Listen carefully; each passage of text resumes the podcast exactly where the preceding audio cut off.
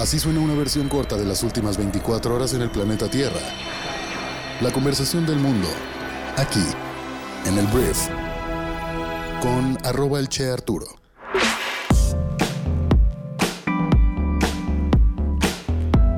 Muy buenos días, bienvenidas, bienvenidos a esto que es el brief para este jueves 30 de junio. Yo soy Arturo Salazar, tu anfitrión y uno de los fundadores de Briefy, la plataforma educativa que resume todo lo que debes conocer para ser brillante en lo que haces. En este programa vas a poder informarte con la conversación del mundo, todas las noticias que debes conocer para ser una persona bien informada el día de hoy. Tengo que confesar algo, fui diagnosticado positivo con COVID-19, entonces el día de hoy me la voy a llevar bastante tranquila, no me siento de lo mejor, pero bueno, vamos a comenzar con esto que es el brief, gracias por estar aquí. Vamos a empezar hablando de México y voy a hablar del presidente Andrés Manuel López Obrador porque el día de ayer el presidente hizo una acusación bastante grave. Porque AMLO dijo que el dinero del caso de Genaro García Luna, señalado de aceptar sobornos por parte del cártel de Sinaloa, fue a parar hasta Los Pinos durante el sexenio de Felipe Calderón afirmando básicamente que pues también a Felipe le tocó pues dinero del cártel. El exsecretario Genaro García Luna pues fue detenido el 10 de diciembre del año 2019 en Dallas, Texas, acusado de narcotráfico y de aceptar sobornos de Joaquín El Chapo Guzmán. Desde entonces está preso y a la espera de un juicio en la Corte Federal del Distrito Este de Nueva York en Brooklyn. Y la mañana de ayer pues el mandatario federal dijo que debe aclararse en Estados Unidos si realmente el dinero entró a los pinos o si son acusaciones fabricadas. López Obrador dijo que estará pendiente del juicio del exsecretario de Seguridad, el cual inicia en el mes de octubre. Entonces, Andrés Manuel hablando un poquito de más, francamente.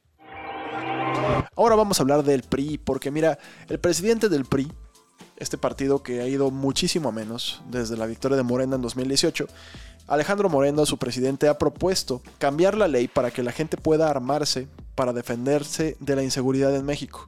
Vamos a proponer modificar la ley de armas de fuego para que con mayor facilidad las familias mexicanas puedan acceder al acceso de armas de mayor calibre a efecto de que puedan proteger su casa, su negocio, sus vidas, fue lo que dijo en conferencia de prensa. La violencia en México no ha parado de desbordarse en los últimos meses y el presidente del el PRI ha utilizado ese argumento para apuntalar su propuesta. Los últimos registros señalan que mayo fue el mes en que más se registraron homicidios de todo el año y uno de los más violentos desde el inicio del sexenio. En una clara crítica hacia la política de seguridad del gobierno de AMLO, Moreno ha reclamado que la gente está indefensa ante la falta de un Estado que garantice un ambiente seguro. Llegan a las casas, llegan a los negocios y asesinan a mujeres, hombres mexicanos que no pueden defenderse porque no hay un debido control y registro para que puedan tener esa disposición. Ha dicho sobre la posibilidad de acceder a armas de alto calibre. ¿Estás de acuerdo? ¿No estás de acuerdo? Híjole, es arriesgado. Hablemos de una noticia muy triste porque el día de ayer el periodista Antonio de la Cruz fue asesinado la mañana de ayer en un ataque cerca de su domicilio en Ciudad Victoria, Tamaulipas. Tras el ataque su hija resultó herida de acuerdo con información de Elefante Blanco. En lo que va del año, más de 10 comunicadores han sido asesinados y organismos internacionales y organizaciones en pro de la libertad de prensa advierten que desde hace años México es el país más peligroso del mundo para ejercer el periodismo fuera de aquellos donde se desarrollan las guerras. Hablemos de una cumbre que se realizó esta semana en Madrid, eh, una cumbre de la OTAN, esta alianza militar encabezada por Estados Unidos.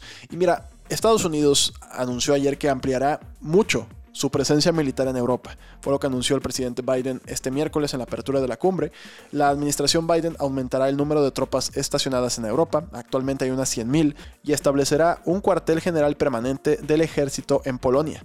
El ejército de Estados Unidos también aumentará los despliegues rotativos en Rumania y los estados bálticos que limitan con Rusia, y enviará equipo militar a los aliados de la OTAN. Estamos intensificando todo esto, fue lo que dijo Biden en la cumbre. Al mismo tiempo, en esta misma cumbre, líderes de la OTAN reunidos invitaron formalmente a Finlandia y a Suecia a unirse a la Alianza Atlántica en un giro estratégico en el que además reforzará su flanco oriental, según un comunicado publicado por la cumbre. La adhesión de Finlandia y Suecia los hará a los aliados más seguros, la OTAN más fuerte y el área euroatlántica más segura, fue lo que dijo un comunicado. Y el comunicado describió a Rusia como la amenaza más significativa y directa a la seguridad de los aliados, una reacción al deterioro masivo de la relación con Rusia desde su invasión a Ucrania. La alianza prometió más ayuda a Kiev y acordó un paquete de apoyo destinado a modernizar el sector de defensa del país. A todo esto, pues Rusia vio negativamente los planes de adhesión de Suecia y Finlandia, de adhesión a la OTAN, por supuesto, y pues dicen que esto, la expansión de la OTAN, es desestabilizadora para la región, es lo que responde Rusia. Hablemos de la decisión final de un tribunal francés que condenó ayer a 20 hombres por cargos de asesinato y terrorismo relacionados con los ataques del Estado Islámico en París en 2015. El principal sospechoso, Salah Abdeslam, que se cree que es el único atacante sobreviviente, fue declarado culpable de asesinato e intento de asesinato. Los veredictos concluyen un juicio histórico de nueve meses durante los cuales Abdeslam se disculpó con las víctimas y pidió clemencia a los jueces. Fue condenado a cadena perpetua sin libertad condicional. Hablemos de inflación, porque bueno, primero, la inflación es el aumento del precio de los bienes y servicios en un lugar y tiempos determinados, así como a grandes rasgos.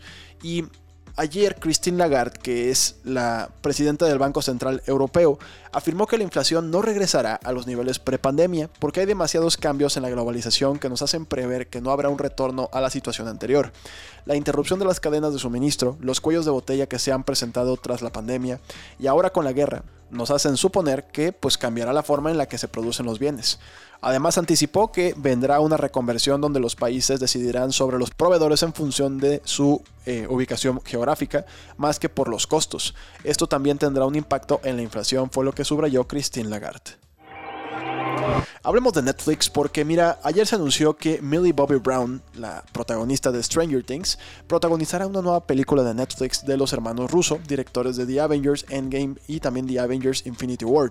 The Electric State es una película de ciencia ficción retrofuturista que sigue a Brown, un compañero robótico y un vagabundo excéntrico mientras viajan por el oeste americano en busca de su hermano, fue lo que dijo Netflix en su anuncio de casting.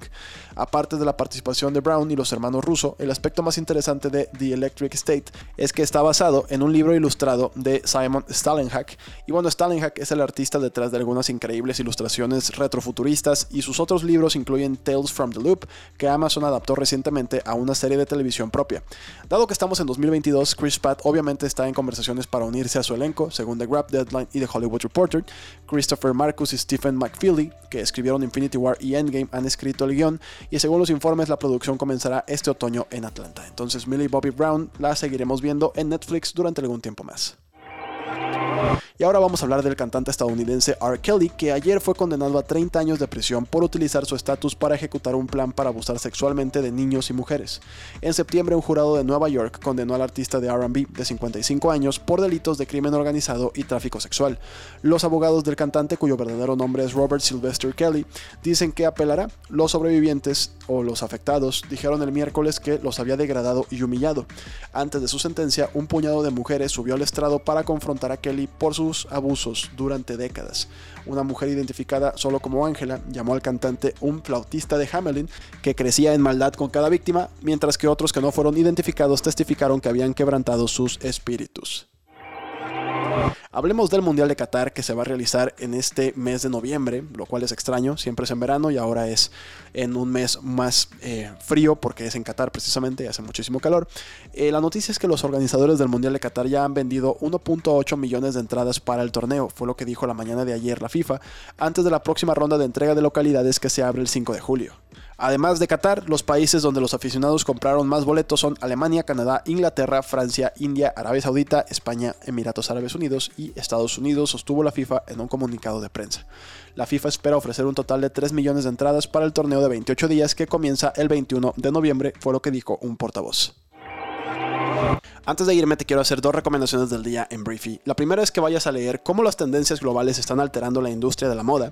Este artículo, que es una tendencia, te comparte por lo que puede hacer la industria de la moda para adaptarse y prosperar a pesar de los desafíos económicos y geopolíticos. Entonces, si estás en esta industria, es una recomendación gigante para ti el día de hoy.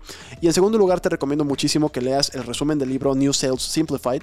Y este es un manual, una guía para los encargados de encontrar nuevos negocios. Echa un vistazo a los fundamentos y ofrece consejos prácticos y técnicas para cualquier aspirante a vendedor de nuevos negocios. Entonces, muy recomendable también que pases a leer o escuchar el resumen de este libro. Si aún no eres suscriptor de Briefy, no te preocupes, lo único que tienes que hacer es descargar nuestra aplicación móvil y empezar tu periodo de prueba de 14 días, o sea, dos semanitas, para que navegues por toda nuestra plataforma y te prepares en 15 minutos al día y seas brillante en lo que haces. Entonces, te agradezco mucho que hayas estado aquí. Espero que el día de mañana pueda grabar este programa. Espero que me sienta perfectamente bien para aquí estar contigo. Pero por lo pronto te agradezco que hayas estado aquí.